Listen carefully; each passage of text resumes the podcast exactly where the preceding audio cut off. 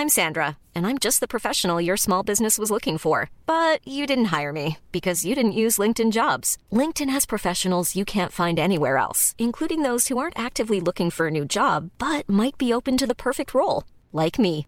In a given month, over 70% of LinkedIn users don't visit other leading job sites. So if you're not looking on LinkedIn, you'll miss out on great candidates like Sandra. Start hiring professionals like a professional. Post your free job on linkedin.com/people today.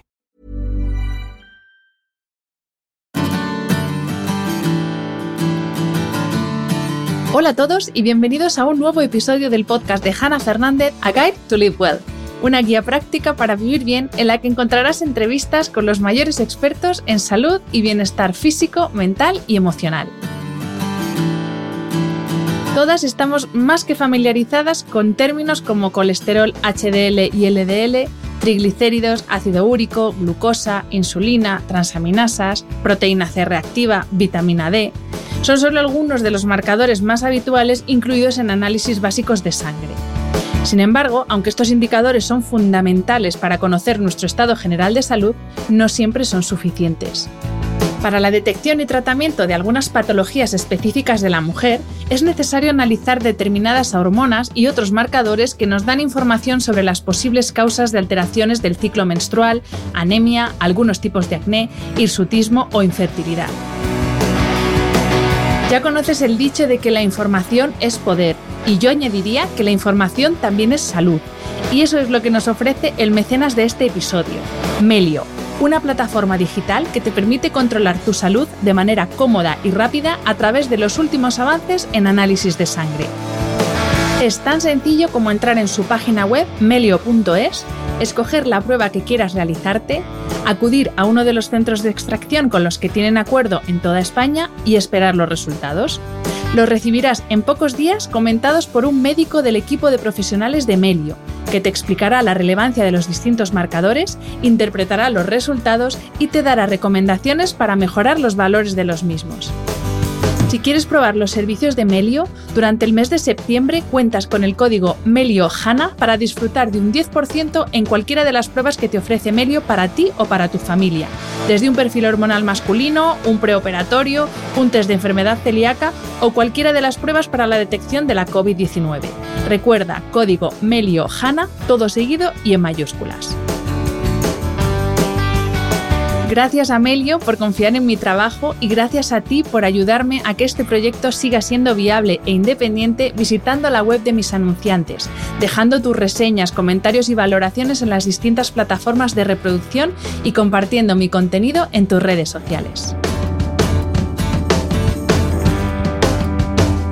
Cada vez somos más las personas que como tú y como yo queremos ser responsables de nuestra salud y tenerla bajo control en la medida de lo posible. Y para eso, cómo nos sentimos y cómo nos vemos ayuda, pero no es suficiente. En el episodio de esta semana vamos a conocer distintas pruebas que nos pueden dar información muy precisa sobre la salud de la mujer, como estudios hormonales, test de síndrome de ovario poliquístico, estudios de fertilidad y reserva ovárica, test prenatal no invasivo o perfil de salud de la menopausia, entre otros muchos. Para descubrir todas las posibilidades que tenemos para analizar y conocer nuestro estado de salud desde dentro, cuento hoy en el podcast con la doctora Carmen Pérez Blanco, especialista en endocrinología y nutrición y una de las médicas que forman parte del equipo técnico de Melio. Bienvenida Carmen y muchas gracias por aceptar la invitación a este podcast. Hola Hanna, pues muchas gracias a ti por invitarnos y nada, un placer estar en el podcast aquí contigo esta tarde. Pues Carmen, si te parece, eh, vamos a seguir un poco un orden cronológico de las distintas alteraciones que pueden afectar eh, a la mujer a lo largo de su vida y qué pruebas eh, se pueden realizar para detectar esas posibles patologías, esas posibles alteraciones y sobre todo tratarlas, ¿vale? Así que vamos a comenzar por la adolescencia. ¿Qué patologías padece la mujer con más frecuencia en la adolescencia? Aunque es verdad que hay patologías de las que vamos a hablar que por supuesto pueden aparecer a cualquier edad, pero esas típicas cosas que nos dicen que eh, se deben a que comes chorizo o a que comes chocolate y realmente lo que puede esconder esa patología detrás es un desajuste hormonal. Entonces, ¿qué patologías son más propias de la edad de la adolescencia? Bueno, pues en la adolescencia sobre todo es muy frecuente la aparición de acné y de irregularidades menstruales. Sin embargo, es un periodo de la mujer de transición a la edad adulta y aunque aparezca un trastorno de este tipo, se recomienda esperar a que la mujer tenga más de 18 o 20 años antes de establecer un diagnóstico definitivo de patología hormonal. Cuando aparecen ya estos síntomas a partir de la tercera década de la vida, que ya serían pues, a partir de los 20 años, además de otros como puede ser caída del cabello, o sea, quiero decir del pelo de la cabeza, no de otras áreas, o hirsutismo, que sería aparición de pelo terminal en áreas de distribución masculina, ahí sí que se recomienda realizar una evaluación de las hormonas sexuales y que se pueda hacer mediante una simple analítica, aunque a veces para el diagnóstico se tenga que complementar con una ecografía ovárica.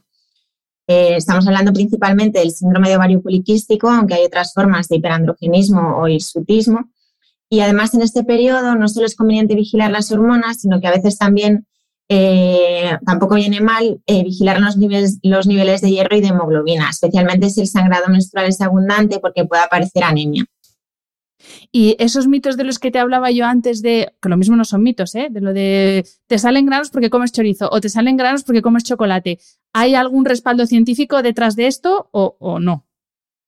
Pues posiblemente sí, o sea que la, alimentación inadecuada o con exceso de grasas saturadas o que de grasas trans y tal, pues no ayudan en general en nada. Y también porque muchas veces eh, las cosas que comemos están adulteradas con hormonas, ya sean eh, pues procedentes de la industria cárnica o de las cosas que les dan a los alimentos que en general comemos. Eh, pero eso no solo creo que ocurra en la adolescencia, sino a cualquier edad. Pero ahí seguramente sepa ayudar más un dermatólogo que yo. Has mencionado, Carmen, el síndrome de ovario poliquístico y este es un trastorno que afecta al 15% de las mujeres en edad fértil. De hecho, muchas mujeres en conversaciones habituales eh, te, lo dicen, ah, pues a mí me han dicho que tengo ovario poliquístico, pero es, es algo que pocas mujeres saben explicar. Entonces, mi primera pregunta es, así para que lo entendamos todas, ¿qué es el síndrome de ovario poliquístico? Vale, pues eh, has dicho bien, o sea que el síndrome de ovario poliquístico es una patología hormonal muy frecuente en la mujer, eh, pero hay que diferenciarlo con tener los ovarios poliquísticos, ¿vale? Porque la morfología de poliquistosis ovárica, que es tener muchos quistes en el ovario, es simplemente un criterio ecográfico y no tiene por qué tener asociada ninguna alteración hormonal. Eh, la Asociación Americana de Medicina Reproductiva y la Sociedad Europea de Reproducción Humana y Embriología definen el síndrome de ovario poliquístico por la presencia de al menos dos de los eh, siguientes tres criterios. El primero sería oligo o anovulación, es decir, eh, trastornos en la ovulación, aunque sean periodos menstruales regulares, es posible que, que en algunos de ellos no se produzca ovulación. Segundo criterio serían signos eh, clínicos o bioquímicos de hiperandrogenismo. Hablamos de signo clínico, nos queremos referir a hirsutismo, es decir, lo que decíamos antes, aparición de pelo terminal en áreas de distribución masculina. E, e hiperandrogenismo sería elevación de las hormonas sexuales que también están presentes en la mujer, aunque están en mayor eh, cantidad en el hombre, que se puede mirar en una analítica. Y el tercero sería la presencia de varios poliquísticos, que sería, ese sería el criterio ecográfico. Y bueno, para, es muy importante que para realizar este diagnóstico es necesario descartar otras enfermedades que puedan ser pues, eh, un exceso de cortisol, eh, una forma de hiperplasia suprarrenal congénita no clásica, que es un trastorno genético.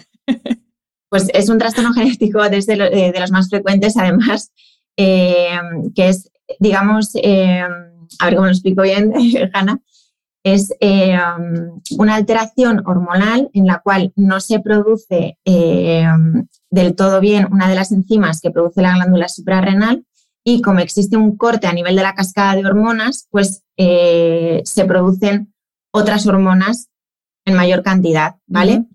Y esas otras hormonas serían los andrógenos. Y eso produce una clínica muy parecida al síndrome de ovario poliquístico, pero tiene otras implicaciones y es necesario hacer el estudio genético, puesto que puede eh, haber alteraciones en la descendencia y durante el embarazo es bastante frecuente, puede afectar casi al 2% de, las mujeres en España.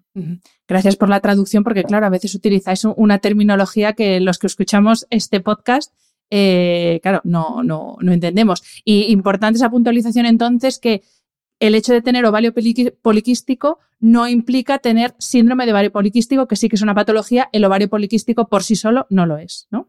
Exacto, exacto que hay muchas veces que las mujeres salen del ginecólogo diciéndoles que tienen morfología de ovario poliquístico y, se creen que ya estamos hablando del síndrome, pero no, no es lo mismo, es simplemente uno de los criterios que usamos. Y hablando ya concretamente del síndrome de ovario poliquístico, ¿cuáles son sus causas y cuáles son sus síntomas? Pues las causas exactamente no están del todo claras. Eh, parece que tiene un origen multifactorial, eh, probablemente tenga parte un componente genético, otro componente del ambiente, otro componente del exceso de peso o obesidad. Y los síntomas más frecuentes eh, y por lo que las mujeres consultan es por la ausencia de menstruaciones o que éstas sean muy espaciadas, que los periodos entre menstruaciones sean muy largos. pues el aumento del pelo en áreas de distribución masculina, la caída del cabello y el acné y mm, es una patología que se asocia con eh, aumento del riesgo cardiovascular y empeora especialmente en pacientes que tienen obesidad, en mujeres que tienen obesidad. ¿Y cuáles son las posibles consecuencias eh, si no se trata? Pues las mujeres con exceso de andrógenos, que una de las causas es el síndrome de ovario poliquístico, pero no la única, eh, presentan con mayor frecuencia más factores de riesgo cardiovascular que el resto de, la población. Y entre estos factores estaría el síndrome metabólico, la intolerancia a los hidratos de carbono, que es eh, una alteración previa a la diabetes mellitus, resistencia a la insulina, la diabetes mellitus tipo 2 en sí también, hiperuricemia, que son niveles altos de ácido úrico e hipertensión arterial. Y como digo, por ejemplo, estos últimos también son dependientes del exceso de peso, con lo cual si la mujer va ganando peso, toda la sintomatología se agrava. También tienen aumento del riesgo de tener esteatosis hepática, que es acúmulo de grasa en el hígado, y síndrome de apnea del sueño. También los dos muy relacionados con la obesidad. Y bueno, también las mujeres consultan porque como una de, de, los síntomas son oligoanovulación o alteraciones menstruales, pues muchas mujeres encuentran dificultad a la hora de quedarse embarazadas. Eh, con lo cual es necesario una evaluación o por ginecología o por endocrinología para ayudar a estas mujeres que no es que tengan infertilidad, sino simplemente una subfertilidad. Y eh, es necesario además que la mujer tenga ciertas reglas al año o que no pase mucho tiempo entre regla y regla, porque si no también puede sufrir el endometrio, que es la capa interna del, útero, y tiene que descamar, con lo cual sí que exige cierta vigilancia. Interesante la relación que nos comentas entre el síndrome de ovario poliquístico y trastornos metabólicos, concretamente obesidad, porque es verdad que muchas veces que hay un intento de perder peso y se hace todo bien, entre comillas, pues ejercicio, dieta saludable, descanso, pero por algún motivo que no, que no se da con, no se da eh, con el kit de la cuestión, no, no se sabe por qué no se puede, no se produce esa pérdida de peso. Así que interesante el, controlar esto también. Por, por la relación que hay bidireccional, claro. Sí, el, exceso de peso además es que tiene, ese sí que es una, bueno, una enfermedad, no sé si llamarlo enfermedad, un condicionante clínico que sí que tiene mucha repercusión en muchísimas patologías, ya sean hormonales y no hormonales, y además eh, es en lo que la ciencia más está investigando porque tiene muchos componentes, que ya no es solo alimentación, actividad física, probablemente tiene un componente genético, cada vez hay más estudios de la microbiota, además, porque dependiendo de la flora intestinal que uno tenga, uno es capaz de absorber más o menos nutrientes, porque es capaz de metabolizar eh, lo que uno ingiere como en moléculas más pequeñitas o no. Entonces, seguramente haya muchos estudios, cada vez tenemos más fármacos para combatir, para combatir el exceso de peso, pero también es necesaria una, una política, yo creo que a nivel nacional, para evitar que en los supermercados pues haya, por ejemplo, anuncios en productos de bollería infantil, que, ¿no? que igual que han prohibido el alcohol y el tabaco, la publicidad, pues sí. es un poco lo mismo. Sí, sí, bueno, ahí parece que están empezando a hacer algo con el azúcar, a ver si, a ver si progresa. Eh, Carmen, según los últimos datos del Ministerio de Sanidad, el 9% de los bebés que nacen en España son fruto de la reproducción asistida. Uno de los motivos, obviamente, es que cada vez posponemos más la edad del primer embarazo y, claro, al hacerlo cada vez con más edad, esto afecta directamente a la fertilidad. Y en este caso no solo a la de las mujeres, sino también a la de los hombres. Pero en el caso de las mujeres, ¿qué es lo que sucede a nivel hormonal que hace que con la edad sea cada vez más difícil quedarse embarazada de forma natural?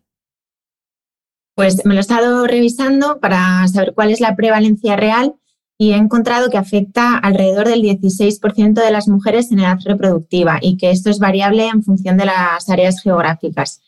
El pico de fertilidad en la mujer se sitúa al final de la segunda década y la inicial de la tercera y disminuye drásticamente a partir de los 35 años. Sin embargo, las causas hormonales no son las principales eh, causantes de la esterilidad. O sea que por orden sería primero causas cervicales, que sería pues, por el cuello del útero, dos causas propias del útero, tres causas tubulares, que serían de las trompas de falopio, cuatro endometriosis, y ya la quinta sí que serían alteraciones hormonales o de la ovulación. Por tanto, el primer paso posiblemente sea eh, acudir al ginecólogo en caso de, no conseguir embarazo y no al endocrino. Sin embargo, la ovulación crónica sí que constituye la principal causa de amenorrea. Amenorrea sería ausencia de reglas, ¿vale? Por lo menos tres meses sin la regla. O oligomenorrea, que serían alteraciones menstruales en las mujeres en edad eh, reproductiva. Y bueno, entre estas eh, causas que nos pueden afectar a nosotros, a las hormonas, a la endocrinología, vemos eh, que se relacionan mucho con trastornos de la conducta alimentaria, con equilibrio energético negativo, con mujeres que hacen ejercicio extenuante o incluso de trastornos psicológicos. Son las principales causas que encontramos de anovulación en la consulta.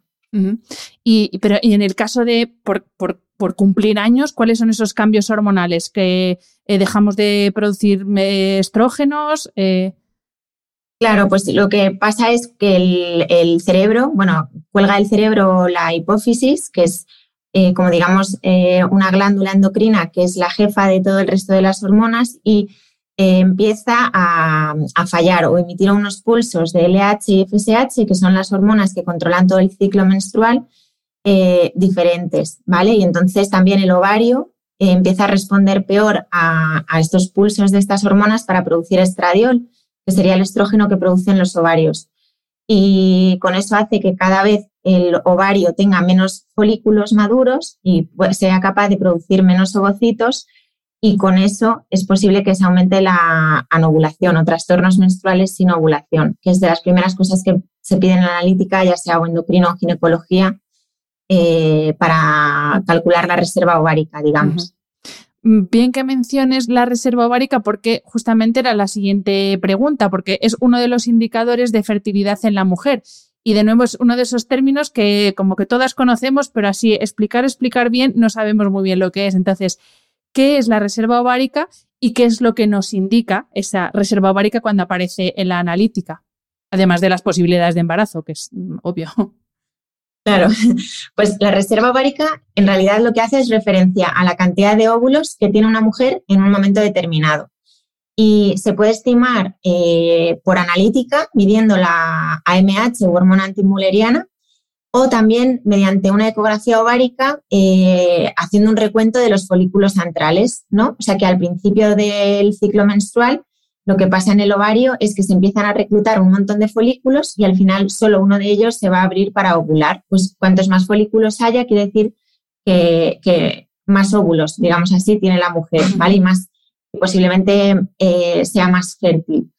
En función de, la, de este parámetro, que sería la reserva ovárica, la edad de la paciente y la función endocrina que tenga, eh, también se estiman las dosis de fármacos que se ponen para estimular la, ovulación en caso de mujeres que estén realizando una terapia de fecundación asistida o, por ejemplo, para mujeres que quieran ser donante de óvulos también. Y nada, concretamente la hormona antimuleriana o la MH tiene también valor pronóstico en las mujeres que tienen síndrome de ovario poliquístico, pero por, eh, por otros motivos diferentes. Digamos que si tienes eh, más folículos centrales, produces más hormona antimuleriana y también más estradiol. Y un estradiol muy elevado también puede ser perjudicial para las mujeres. Perfecto. Vale, una vez que logramos el embarazo, eh, pasamos a... Eh, estamos embarazadas, pero todavía no ha nacido el niño o la niña. Existen pruebas que nos permiten detectar posibles riesgos tanto para la madre como para el feto. ¿En qué consisten estas pruebas? Porque eh, aquí yo, como no soy madre, me vais a perdonar, tanto tú, Carmen, como las que sois madres, que sabréis mejor que yo, pero sí que hay unas pruebas como que se hacen como por defecto, pero ¿existen otras pruebas eh, para detectar posibles alteraciones antes del nacimiento? Pues Hanna, yo tampoco soy madre, o sea que lo sé solo por la parte de que soy médica, pero bueno, los test prenatales no invasivos son pruebas de cribado o de screening que permiten detectar eh, anomalías cromosómicas en el feto a través de una analítica que se hace a la madre sin entrañar ningún riesgo. Y esto es posible porque en la sangre de las mujeres embarazadas existe una pequeña fracción de ADN del feto y que gracias a los avances de la genética y la genómica pues puede aislarse y analizarse. Estas pruebas detectan pues, las aneuploidías cromosómicas más comunes, pues, que serían el síndrome de Down, que consiste pues, en un cromosoma 21 extra, y otros menos frecuentes como el Edwards o el de Turner. Y también se disponen de test más completos que pueden detectar diferentes anomalías. Anteriormente, cuando una mujer tenía un resultado de alto riesgo en el cribado del primer trimestre, que se hace siempre por protocolo en las consultas de ginecología, eh, se recomendaba hacer una prueba diagnóstica, pero que es invasiva, como la amniocentesis o la biopsia corial, que todas los hemos oído. Sin embargo, estas pruebas tienen un pequeño porcentaje de riesgo asociado, como infecciones o incluso aborto. Con las pruebas prenatales no invasivas, eh, estas no tienen ningún riesgo para la madre y tampoco para el feto. Y entonces es un método de cribado mucho más sensible antes de llegar a tener que realizar una biopsia o, la amniocentesis. Y bueno, simplemente hay mujeres que, como saben que a partir de los 35 años es más frecuente eh, que aparezcan anomalías cromosómicas, pues se las quieren hacer sin que se entrañe un peligro para el feto. Así que es un avance yo creo que muy bueno. Y eh, en cuanto a alteraciones cromosómicas, porque aquí ya voy yo desde la ignorancia absoluta, ¿a qué nos referimos con alteraciones cromosómicas? ¿Qué puede implicar ese tipo de alteraciones? Pues pueden implicar, pues eso, desde la presencia de, un síndrome de Down, es decir, eh, lo que se hace el cariotipo, ¿no? Se cuentan en el porcentaje o en, el ADN que es capaz de aislarse del feto, se cuenta el número de cromosomas que tienen, que es 46, si tiene 47, pues se puede ver cuál es el cromosoma extra que tiene y de ahí podemos saber qué síndrome va a tener el bebé y eh, qué pronóstico va a tener en la vida, porque por ejemplo el de Down en general tiene buen pronóstico, pero hay otras anomalías que son casi incompatibles con la vida o que cuando nacen el bebé tiene pocas posibilidades de sobrevivir o de pasar la primera década. También se puede saber el sexo, el sexo del bebé con esta, con esta alteración, o sea, con esta analítica y luego en función de si a lo mejor el padre o la madre tienen una patología determinada o hay antecedentes en la familia o algo, se puede ir a ver un poquito más a fondo, ¿no? Más allá de, pues si hay delecciones, delecciones significaría que falta un trocito de ADN y bueno, eh, obviamente no se pueden estudiar todas las interacciones cromosómicas posibles, pero sí que se puede hacer un análisis bastante fino de, las más frecuentes, que son las que en realidad se buscan. Perfecto. Eh, vale, ya hemos llegado a la edad fértil y pasamos esa edad fértil con los embarazos. Sí que antes de entrar en la menopausia, que yo creo que es el tema que, eh, por lo menos por la edad media de las mujeres que escuchan este podcast y de los hombres pareja de las mujeres que escuchan este podcast, yo creo que nos interesa, porque claro, yo voy a cumplir 40 años en mes y medio, entonces claro, ya me va interesando casi más eh, cómo va a ser la entrada en la menopausia. Pero antes de, hablar de la menopausia, te quería preguntar por una hormona en concreto, que es la testosterona, que la asociamos siempre a hombres, pero las mujeres también tenemos testosterona y es importante eh, tener también controlados los niveles de testosterona que tenemos, por ejemplo, para el apetito sexual, por ejemplo, pero para otras muchas cosas. ¿Nos puedes dar alguna pincelada de la importancia de la testosterona en mujeres? Pues mm, todos los andrógenos masculinos, ¿vale? O sea, todos los andrógenos, perdón, que son hormonas sexuales masculinas, tienen importancia clínica tanto en la mujer como en el hombre. Una cosa es que en el hombre se produzcan muchas más cantidades que en la mujer, pero la testosterona se produce en la glándula suprarrenal y se produce también en el ovario y se producen también otros andrógenos igual de importantes. Puede ser el DEAS, puede ser la testosterona libre, eh, puede haber diferentes hormonas sexuales y que al final eh, sí que tienen relación con la libido, por ejemplo, tienen relación con, lo que hablábamos antes del síndrome de ovario poliquístico, que por exceso pueden dar problemas, por defecto en algunas mujeres también, por eh, pérdida del deseo sexual.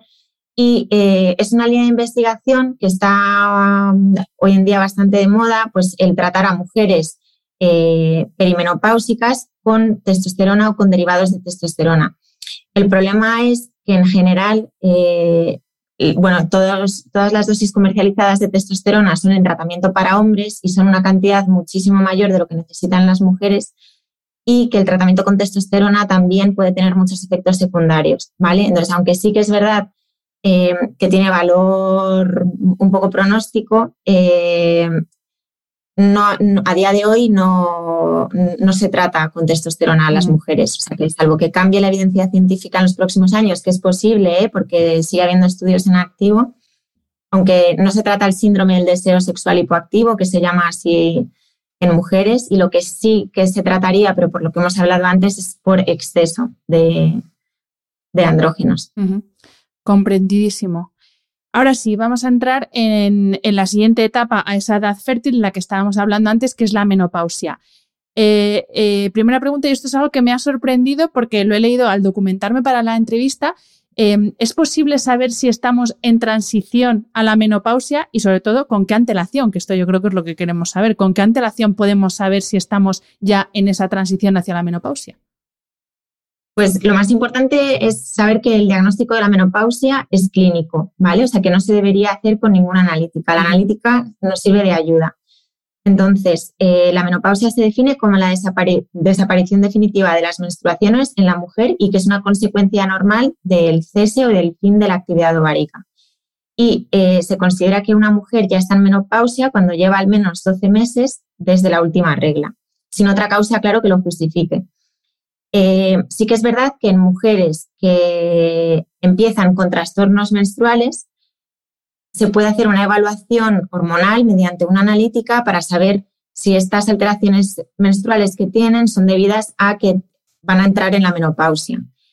Eh, la edad de la menopausia puede oscilar eh, bastante, o sea que hay una edad media más o menos entre 48 y 50 años, pero puede ser normal entre los 46 y los 54 aproximadamente y no se considera una menopausia precoz o insuficiencia ovárica prematura si no se produce antes de los 40 años.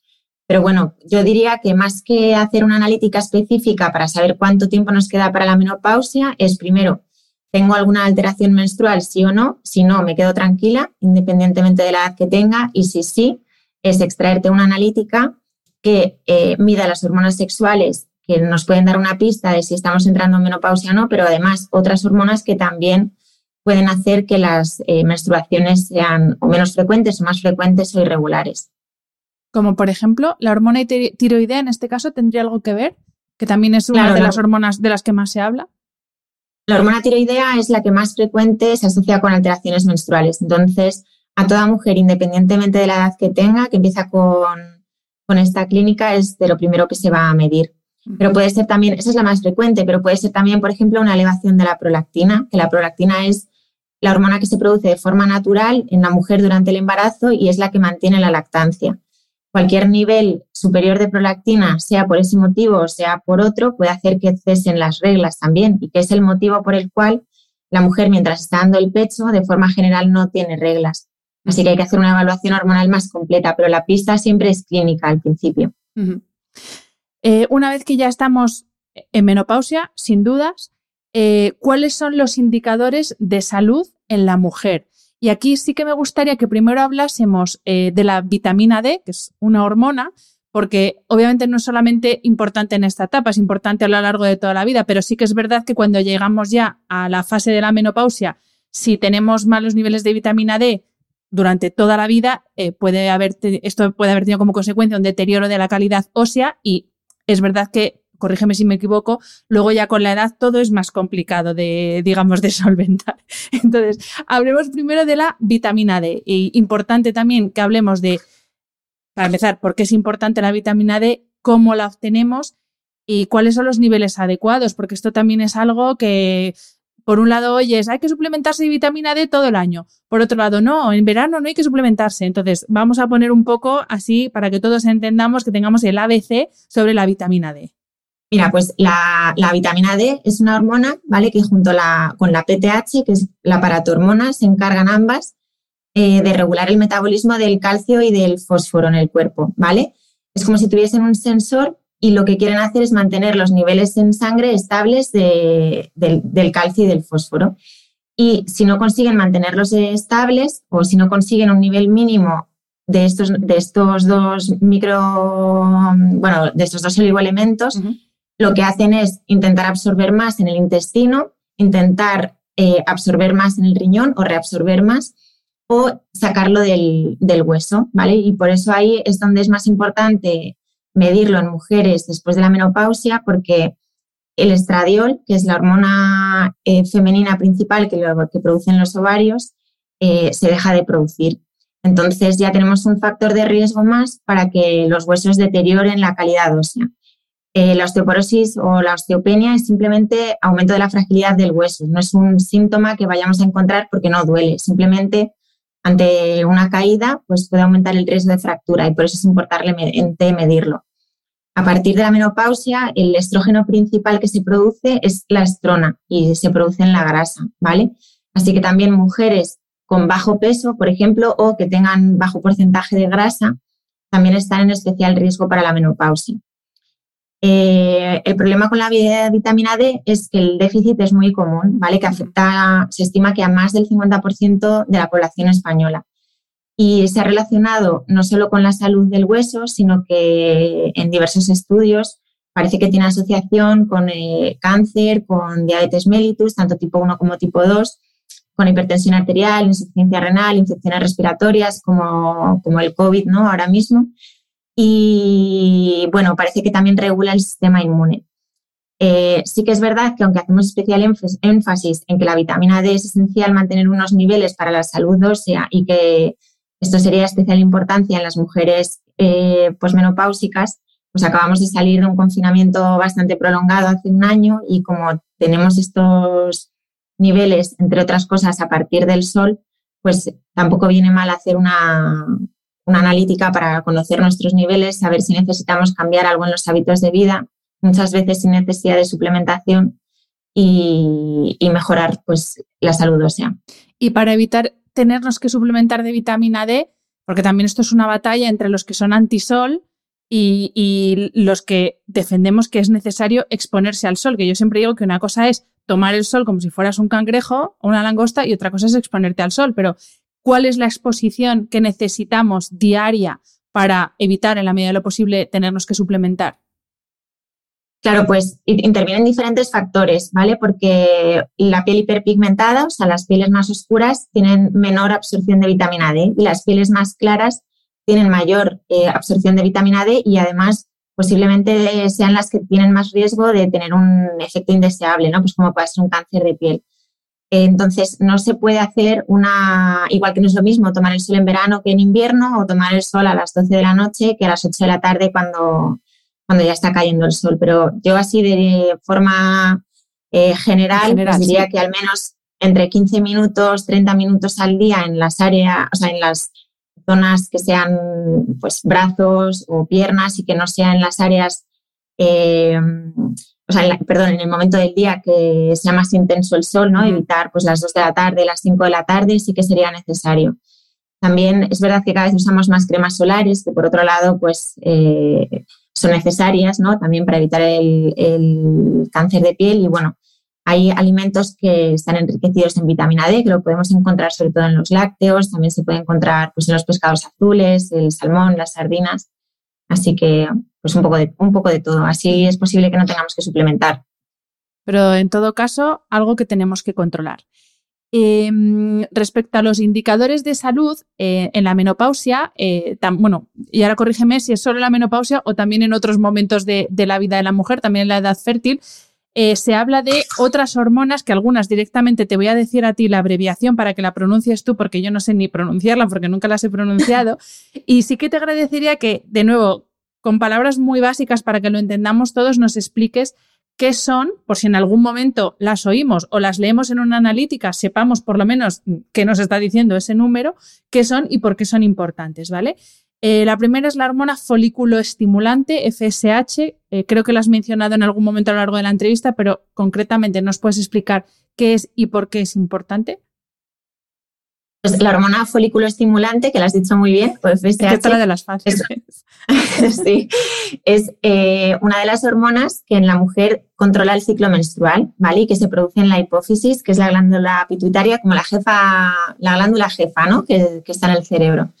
Entonces, es necesaria para eh, reclutar los folículos, es decir, para, para, que en el ovario se empiecen a formar y a madurar, eh, por decirlo así, los óvulos hasta que uno de ellos finalmente es el que se va a liberar del, del, ovario. Eh, posiblemente me vayas a preguntar después por la LH, ¿no? que es la hormona luteinizante. Efectivamente, era la siguiente que tenía en la lista. Vale, pues es otra hormona que estas dos hormonas son de naturaleza pulsátil, ¿vale? Por eso siempre, bueno, vamos a ver que las analíticas de perfil hormonal hay que medirlas a determinado momento del día, que suelen ser las 8 de la mañana, y dependiendo también del momento del ciclo menstrual, van a tener unos valores u otros. El pico de LH, que es el momento en el que la hipófisis produce eh, una gran cantidad de esta hormona, es para liberar uno de esos folículos y que se produzca la ovulación, ¿vale? Entonces, como que se van reclutando los folículos, cada vez que hay más folículos a lo largo del ciclo menstrual van incrementando los niveles de estradiol, que es lo que se está produciendo en el ovario. Esos niveles de estradiol elevados producen como una especie de retroalimentación positiva, como una señal para que la hipófisis produzca el pico de LH y entonces ahí sale el, el óvulo. Y después lo que vamos a ver a lo largo del ciclo menstrual, antes de la siguiente menstruación, es que los niveles de estradiol van disminuyendo y los que van aumentando son los niveles de progesterona. Por eso eh, monitorizamos también los niveles de progesterona en la fase lútea, que es la segunda mitad del ciclo menstrual, para saber si una mujer ha ovulado o no. Comprendidísimo. Y la última que tengo en la lista, también te voy a decir la abreviatura, la, que es la AMH. La hormona antimuleriana, sí, que es la que hemos, de la que hemos medido antes. Esa hormona sí que se puede medir en cualquier momento del ciclo menstrual y es la que usamos, eh, como te he dicho antes, para medir la reserva ovárica, ¿vale? Entonces, eh, es una hormona que usan, que usan mucho los ginecólogos eh, para saber, digamos, qué probabilidades de éxito tenga una terapia de reproducción asistida o que una mujer se pueda quedar embarazada de forma espontánea o que una mujer vaya, pues eso, a donar óvulos o a lo que sea pero no es una de las hormonas que, se, intervienen a lo largo del ciclo menstrual, eh, o sea, digamos que se necesite para que se produzca toda la cascada del ciclo menstrual. O sea, que más que un indicador de salud, en este caso es un, un indicador de, fertilidad, por así decirlo. Eso es, es un indicador de fertilidad. Vale, pues comprendido para todas las que nos estéis escuchando. La próxima vez que, o si os tenéis que hacer en algún momento un análisis, una analítica hormonal más exhaustiva, por lo menos aquí tenéis unas nociones básicas de lo que vais a encontrar. Em, Carmen, para terminar la entrevista, me gustaría que habláramos de una de las pruebas que ofrecéis eh, en Melio, que no tiene tanto que ver con, los perfiles hormonales de los que hemos estado hablando ahora para mujer, pero que me interesa mucho uno, porque yo soy deportista y dos, porque mucha gente que nos escucha, yo creo que casi todos, porque están eh, muy bien educados, son deportistas, que es el test de entrenamiento. Em, eh, obviamente el ejercicio es esencial para todos, igual que es importante conocer, eh, lo he dicho al principio, lo vuelvo a decir ahora, de nada sirve hacernos analíticas y pruebas y pruebas si luego no tenemos unos hábitos saludables como es, por ejemplo, hacer un ejercicio de intensidad eh, de forma regular. Entonces, te quiero preguntar lo primero, ¿qué nos, ¿qué nos va a indicar este test? Si cualquiera que nos está escuchando decide hacerse este test de entrenamiento, ¿qué marcadores vamos a ver que nos indican eh, el estado de, nuestro de nuestra salud y cómo va mejorando nuestra salud gracias al entrenamiento. Pues el perfil de entrenamiento avanzado está diseñado pues eh, no solo para deportistas o para personas que hacen deporte, aunque sí que va más dirigido a ellos, lo que trata de hacer es una evaluación global de nuestra salud por un lado, sin tener que ver con el perfil hormonal, es decir, eh, si tengo bien una, si tengo una adecuada función del riñón, si tengo una adecuada función ósea, con lo que hablábamos antes, ¿no? De vitaminas, minerales, cómo está el calcio, cómo está el fósforo, cómo está la vitamina D. Eh, hay personas que con el deporte cambian mucho la alimentación y tengo que decir que la mayoría no para bien y no porque hay como mucha influencia en el mundo de la alimentación y bueno, pues detectamos muchas veces que empeora el perfil hepático y nos dan pistas de que puedan estar haciendo hígado graso, ¿no? que es acumulación de grasa en el hígado.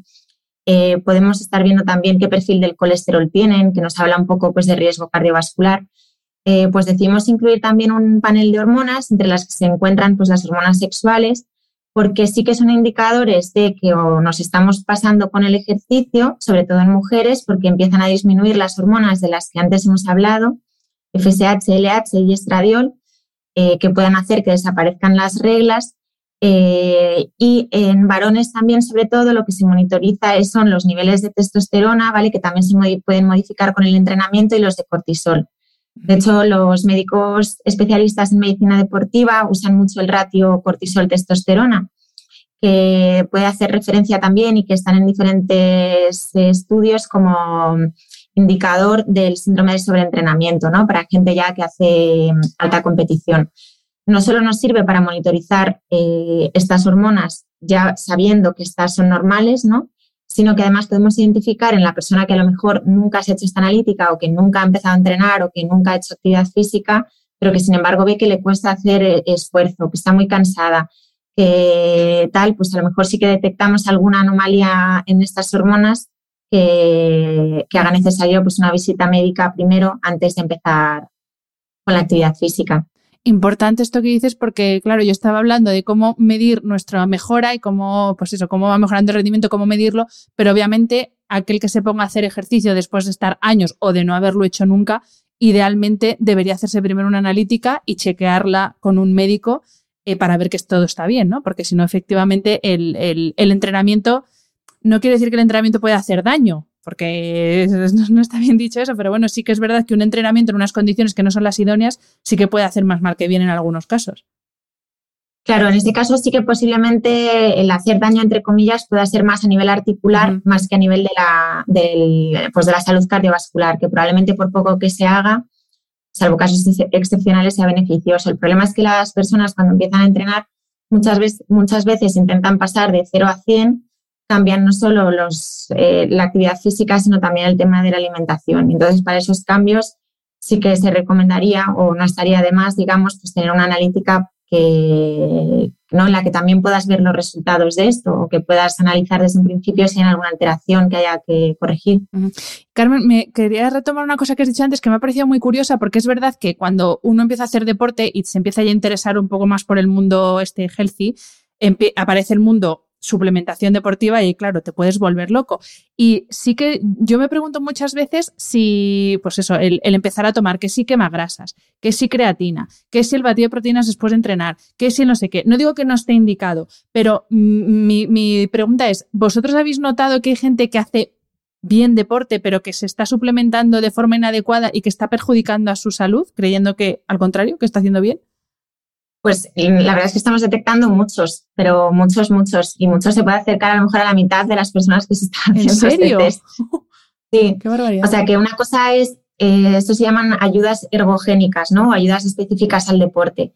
Una cosa es a lo mejor lo que sí pueda ser beneficioso para un deportista de élite, ¿no? Y que se gane la vida en la competición. Estamos hablando de que a lo mejor un segundo o microsegundos puedan marcar la diferencia. Y entonces ahí sí que Creo que puede ser muy beneficioso eh, consultar con alguien muy experto en este tema, que sea capaz de medir bien la hidratación, qué necesidades tiene uno cubiertas o cuáles no. Ahí sí que veo más indicación a lo mejor de suplementos de creatina, ¿no? O de algunas cosas muy específicas en concreto, pero no es la realidad para la mayoría de las personas que se hacen este test, que usan el deporte más como algo recreacional o algo que a lo mejor no es, no es de competición, ¿no? O que un segundo no va a marcar una diferencia. Entonces, llama mucho la atención, por ejemplo, el aumento de suplementos proteicos, eh, ¿no? Que, y cuando la gran evidencia científica, y así lo dicen las autoridades de, no, yo, sino las autoridades de medicina deportiva y medicina del deporte, sobre todo lo que necesitan más son hidratos de carbono, ¿vale? Y si, por ejemplo, una persona fuera del deporte, ¿vale? Una persona normal, eh, bueno, no sé cuántos deportes haces tú, pero como puedo hacer yo, que a mí me gusta salir a caminar en el campo y tal, pero poco más, pues a lo mejor necesitas 0,8 gramos por kilo de proteína, ¿vale? Pues eh, se ha visto que en, bueno, se ha visto las recomendaciones, las últimas que creo que son del 2012, lo voy a mirar y te lo voy a decir bien porque no me acuerdo si es 0,82 o 0,84, pero vamos, una cantidad gramos de proteína por kilo de peso del individuo, ¿no? Eso es, y además, eh, eso es, y además las, la, la, dieta española, por ejemplo, cubre de sobra esas necesidades, o sea que en general tomamos más proteínas de las que necesitamos. Sí, porque es verdad que ahora vivimos como en la fiebre de la proteína y es el batido, la barrita, la protein ball, el todo con proteína, el tomar pollo como si no hubiera un mañana y realmente eh, quizás nos estamos pasando un poco, ¿no? Con la proteína. Pues sí, lo que nosotros le decimos a, a estas personas que hacen dietas hiperproteicas o que abusan de los suplementos proteicos es que la EFSA, que es la Autoridad Europea de Sanidad Alimentaria, ya desde el año 2012 no consideró necesario establecer unas cifras de ingesta proteica diferentes en el atleta en base a los efectos sobre la masa muscular o su función. Y lo que no sé si te he dicho antes es que la ingesta media de proteína en nuestro país cubre mm, sobradamente las necesidades proteicas. Y sin embargo, los hidratos de carbono sí que son fundamentales para el rendimiento deportivo a medio o largo plazo. Otra cosa sí que puede ser diferente en pacientes que siguen dieta vegetariana o sobre todo dieta vegana, ¿vale? Que eso es a lo mejor sí que puedan necesitar una ayuda extra.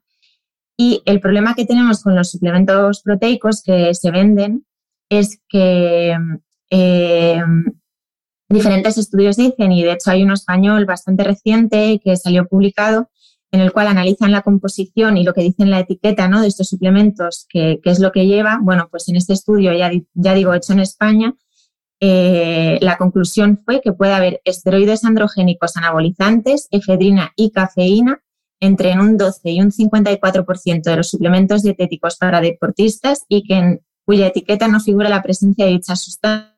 O sea que ya encima puedes estar dopándote o, similar sin ni siquiera saberlo, ¿no? Claro, que, sí que lo hace de forma consciente. Si fuera proteína pura, pues bueno, todavía, pero no, claro. y, yo sí que me he dado cuenta que muchos de estos productos tienen una cantidad de azúcar brutal. claro, eh, lo mismo con la proteína vale fenomenal, pero te estás metiendo una cantidad de gramos de azúcar totalmente perjudicial.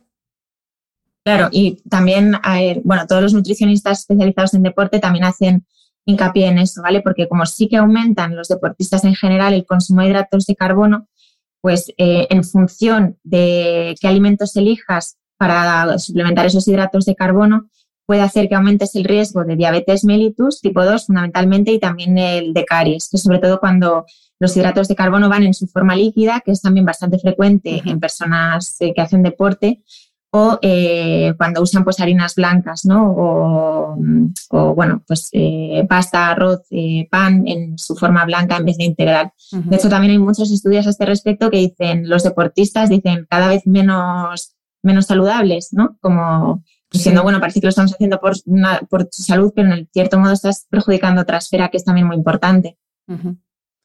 Totalmente. Pues eh, Carmen, muchísimas gracias por este repaso que hemos dado, por un lado, al perfil hormonal de la mujer en las distintas etapas de su vida y también por estas pinceladas del final que a mí me gustan mucho porque yo, yo me suplemento, soy deportista y me interesa mucho eh, tener filtro eh, entre toda la información, y además ahora con el mundo internet, redes sociales, la información es brutal y sí que es verdad que es muy interesante tener un filtro de profesionales como tú y también el, poder tener una herramienta como es el test de entrenamiento que hacéis en Melio para poder saber pues desde si nos estamos pasando pues eso con las proteínas, si estamos sobreentrenados, si podemos mejorar en algún aspecto de, nuestro rendimiento. Así que eh, muchísimas gracias por, por, este rato y espero que no sea la última vez que pasas por este podcast. Pues muchas gracias, Hanna. Ha sido también un placer y nada, cuando queráis. Muchísimas gracias, Carmen. Un beso, Hanna.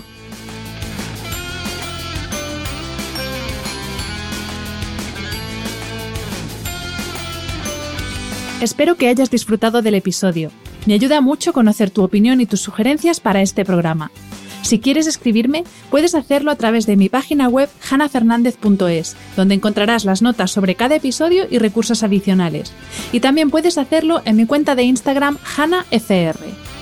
Mil gracias por estar al otro lado. Nos escuchamos en el próximo episodio.